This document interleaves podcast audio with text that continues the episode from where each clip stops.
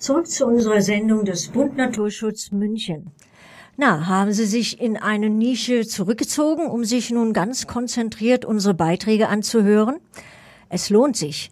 Was eine Nische ökologisch betrachtet ausmacht, wie vielfältig Leben in der Nische sein kann, egal ob in Forschung, Arbeit oder in der Natur. All dies erfahren Sie in den folgenden Beiträgen. Wir haben eine Expertin ins Studio eingeladen, die ihre Nische gefunden hat. Ihr Spezialgebiet sind Würmer. Achtung, ganz spezielle Würmer, die für unsere Zukunft eine große Rolle spielen können.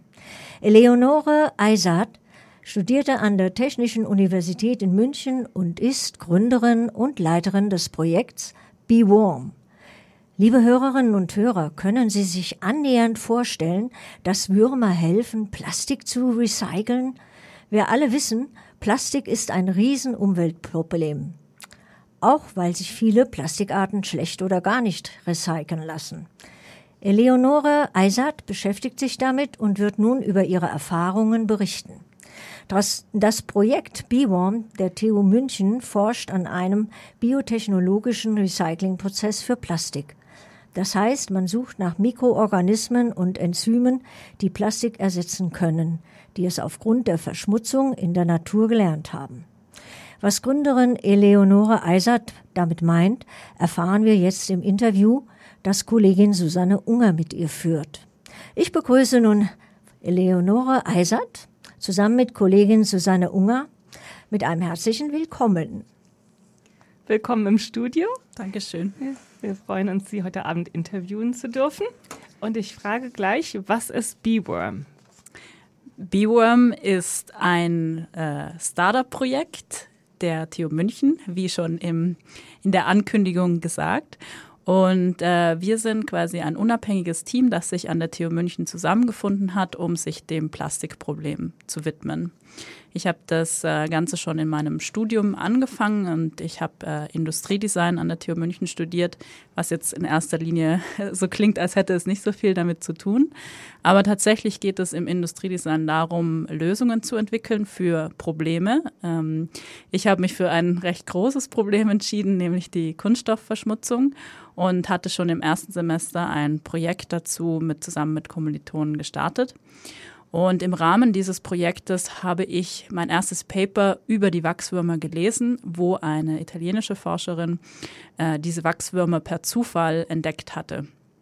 Und ähm, das hat mich so fasziniert, dass ich auch gerne an dem Thema weiterforschen wollte und das so ein bisschen durch verschiedene Projekte des Studiums getragen habe äh, bis es dann so weit gekommen ist, dass ich sogar meine Masterarbeit drüber geschrieben habe. Da musste ich ein bisschen Überzeugungsarbeit leisten am Lehrstuhl für Industrial Design. Aber ähm, ich habe dann auch parallel erste eigene Versuche gemacht in der BioKitchen. Das war ein Labor, was für, auch für Laien zugänglich war. Und äh, über diese Versuche habe ich dann auch festgestellt, dass da wirklich was passiert und habe parallel äh, die Idee zum Startup quasi dann ausentwickelt. Und ähm, dann nach dieser ersten Phase habe ich mit den Ergebnissen der Masterarbeit einen Preis gewonnen, der mir dann ermöglicht hat, das Ganze in die Realität umzusetzen. Und durch, die, durch das Netzwerk der TUM habe ich dann zwei Biologen kennengelernt, die mich dann seitdem tatkräftig unterstützen, Verena und Stefan. Wie interessant. Wie ähm, komm, Sie haben erwähnt, dass Sie zuerst ein Paper gelesen haben von einer italienischen Forscherin, die diese Wachswürmer ähm, erforscht hat und deren Fähigkeit erkannt hat, Plastik zu verdauen und umzusetzen. Ist das, trifft es zu, dass die, diese Forschung bisher dann noch nicht umgesetzt wurde, dass sie industriemäßig noch nicht umgesetzt wurde, sondern allein in der Wissenschaft sich herausgestellt hat, dass die Würmer diese Fähigkeit besitzen? Genau, also es gibt andere Plastikarten, für die das Prinzip des biokatalytischen Recyclings schon hochskaliert wurde. Also im Prinzip geht es immer darum, Mikroorganismen oder Organismen zu identifizieren, die bestimmte Enzyme produzieren, also bestimmte Proteine, die die langen Moleküle des Plastiks in kürzere Fragmente spalten können. Dadurch wird auf eine biochemische Art und Weise das Plastik zerkleinert und rauskommen Moleküle, die dann wieder in der petrochemischen Industrie oder in anderen Industrien eingesetzt werden können. Das Ganze funktioniert schon auf einer größeren Skala für PET. Da wurde ein Enzym namens PTase entdeckt in einem Bakterium auf einer Deponie in Japan. Und dieses Enzym wurde von einem französischen Unternehmen bereits effizient hochskaliert. Da sind aber auch noch viele andere Forschungsgruppen aktuell dran, um das noch effizienter zu machen. Und im PE-Bereich gibt es auch verschiedene Forschungsgruppen. Unter anderem kam jetzt erst letzte Woche ein Paper von dieser ursprünglichen ähm, Forscherin raus, die sich auch noch damit beschäftigt. Die treffen wir auch nächste Woche. Ähm, genau, aber da sind es weniger Teams und dadurch, dass das ganze Feld noch sehr unbeschritten ist, tauscht man sich sehr gern auch untereinander aus und ähm, kennt sich auch fast weltweit untereinander. Also eine Nische innerhalb einer Nische sozusagen. Genau, aber eine Nische mit einem sehr, sehr großen Wirkungsgrad. Wie unterscheidet sich diese Art des Recyclings von anderen oder herkömmlichen Verfahren? Aktuell recyceln wir in Europa nur mit mechanischem Recycling. Das bedeutet, dass Plastik einfach physisch aufgemahlen wird, eingeschmolzen wird und daraus wieder neue Kunststoffe generiert werden. Das funktioniert aber nur für einen geringen Teil der Kunststoffe, die wir auf den Markt bringen. Das heißt, es ist ein sehr, sehr limitiertes Verfahren und äh, der Rest wird traurigerweise verbrannt oder energetisch verwertet, wie man äh, das gerne beschönigend formuliert, deponiert oder landet in der Umwelt. Also gerade außerhalb Deutschlands und auch vor allem außerhalb Europas ist die Deponierung und die Verschmutzung ähm, eigentlich die gängige Lösung sozusagen. Ähm, es gibt noch andere Ansätze im rohstofflichen Recyclingbereich und das ist auch das, äh, was wir mit dem biokatalytischen Recycling machen. Das ist zum Beispiel das chemische Recycling. Das funktioniert vom Prinzip her gleich. Das heißt, das Molekül des Plastiks wird aufgespalten in kürzere Fragmente. Das passiert beim chemischen, aber durch einen chemischen Prozess, die sogenannte Pyrolyse. Und die Pyrolyse erfordert normalerweise hohe Temperaturen und hohen Druck. Und dadurch ist die Energiebilanz nicht sonderlich gut. Wohingegen das enzymatische oder biokatalytische Recycling mildere Reaktionsbedingungen hat und entsprechend die Energieeffizienz attraktiver ist. Wie kann man sich das vorstellen? Wie viele Würmer braucht es in einem Labor oder in einer Anlage und was sind deren Lebensbedingungen sozusagen? Naja, man nimmt ja nicht die Würmer selber, sondern wir arbeiten halt vor allem mit den Darmbakterien der Würmer. Das heißt, wir halten schon immer noch einige Würmer, aber zu Forschungszwecken, also die, das wird mit der Skalierung nichts zu tun haben. Die Mikroorganismen kann man relativ unkompliziert vermehren. Und ähm, am Ende will man idealerweise sogar auf eine enzymatische Skala kommen. Das heißt, man versucht herauszufinden, welche Mechanismen in den Mikroorganismen oder im Organismus passieren. Und diese, diese Mechanismen baut man dann sozusagen synthetisch nach. Also am Ende, im Endprozess, wird der Wurm nicht mehr involviert sein. Der ist nur dazu da, um herauszufinden, wie er das macht. Wie sieht denn Ihr Arbeitsalltag aus? Also mit wem arbeiten Sie zusammen und wie sieht diese Zusammenarbeit aus? Also innerhalb von Beeworm oder vielleicht auch innerhalb des Nischenbiotops des Plastikrecyclings? Ähm, ja, das ist wahrscheinlich ganz interessant, weil man unterschätzt es am Anfang, wenn man in ein solches Thema reinstartet, wie viele Kompetenzen es da braucht, um das Ganze zum Laufen zu bringen.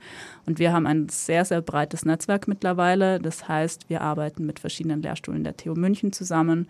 Wir haben Industrieverbindungen, mit denen wir uns austauschen. Wir sind in verschiedensten Programmen dabei, um uns mit anderen Startups auszutauschen. Das heißt, mein Arbeitsalltag hat viel mit Meetings zu tun tatsächlich. Ich organisiere das meiste bei uns im Team. Ich stehe selber nicht im Labor, das machen meine Mitgründer. Und ähm, meine Aufgabe ist so ein bisschen die Fäden zusammenzubringen und das Ganze irgendwie in ein logisches äh, Ganzes umzuwandeln. Und ähm, es ist wahnsinnig spannend, weil wir mit so vielen verschiedenen Leuten zu tun haben. Also natürlich sehr viel mit, mit Wissenschaftlern aus verschiedenen Bereichen, aber auch viel mit Industrie, Großindustrie vor allem, ähm, viel mit den vermeintlich Bösen äh, aus der petrochemischen Industrie, wo aber auch ein sehr großer Umbruchwille da ist. Und vor allem sind wir sehr international unterwegs. Das heißt, Sie arbeiten zusammen mit äh, Industrien, wo Sie gerade sagten, den vermeintlich Bösen sozusagen, die aber auch Interesse haben, diese neuen Herangehensweisen mit zu fördern. Was sind, ähm, was sind sozusagen die Vorteile Ihrer Nische in der Zusammenarbeit mit Unternehmen, aber auch der Wissenschaft? Also wie, was sind da vielleicht die Vorteile oder auch die Herausforderungen, die Sie erfahren haben? Ja, der Vorteil ist, wenn man natürlich ein sehr exotisches Feld bedient, dass man tendenziell nur wenige Player hat in dem Bereich und schneller an Großindustrie und sonstige ähm, relevante Drahtzieher in, den, in dem Feld rankommt, weil es einfach nicht so viele gibt, die das, die das mm, adressieren, das Problem. Das mm, Problem ist, glaube ich, bekannt. Ähm, es ist ein großer Druck da, in der Industrie dagegen was zu tun, sowohl aus ökonomischen als auch aus ökologischen Gründen.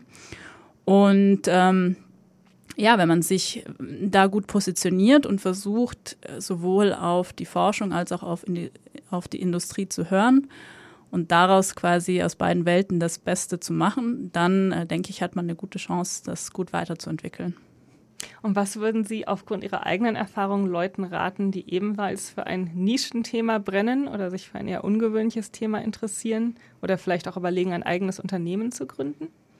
Also am Anfang würde ich immer sagen, einfach machen. Also man muss sich tatsächlich reinstürzen. Ich finde immer das Bild ganz gut, sich von der Klippe zu stürzen und währenddessen einen Fallschirm zu bauen, weil genauso fühlt es sich eigentlich die ganze Zeit an.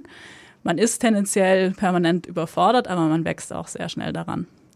Also gerade in einem Nischenthema muss man sich vielleicht auch viel einlesen. Das habe ich auch am Anfang gemacht. Aber umso interessanter und umso spannender wird es dann, wenn man die paar Schritte vorangekommen ist. Vielen Dank. Vielleicht noch zum Abschluss die Frage, gibt es ein paar praktische Tipps für den Umgang mit Plastik oder zur Plastikvermeidung, die Sie unseren Zuhörern noch mitgeben könnten? Ja, definitiv. Also man kann sich einfach daran orientieren, dass wir, wie gesagt, aktuell nur mechanisches Recycling machen können. Das heißt, äh, wenn man Plastikgegenstände kauft, kann man darauf achten, dass die sich gut fürs mechanische Recycling eignen. Und das ist immer dann der Fall, wenn es ein Monomaterial ist, wenn der Gegenstand hell eingefärbt ist, wenn er nicht zu viel bedruckt ist und vor allem, wenn es Plastik wie PET oder HDPE ist.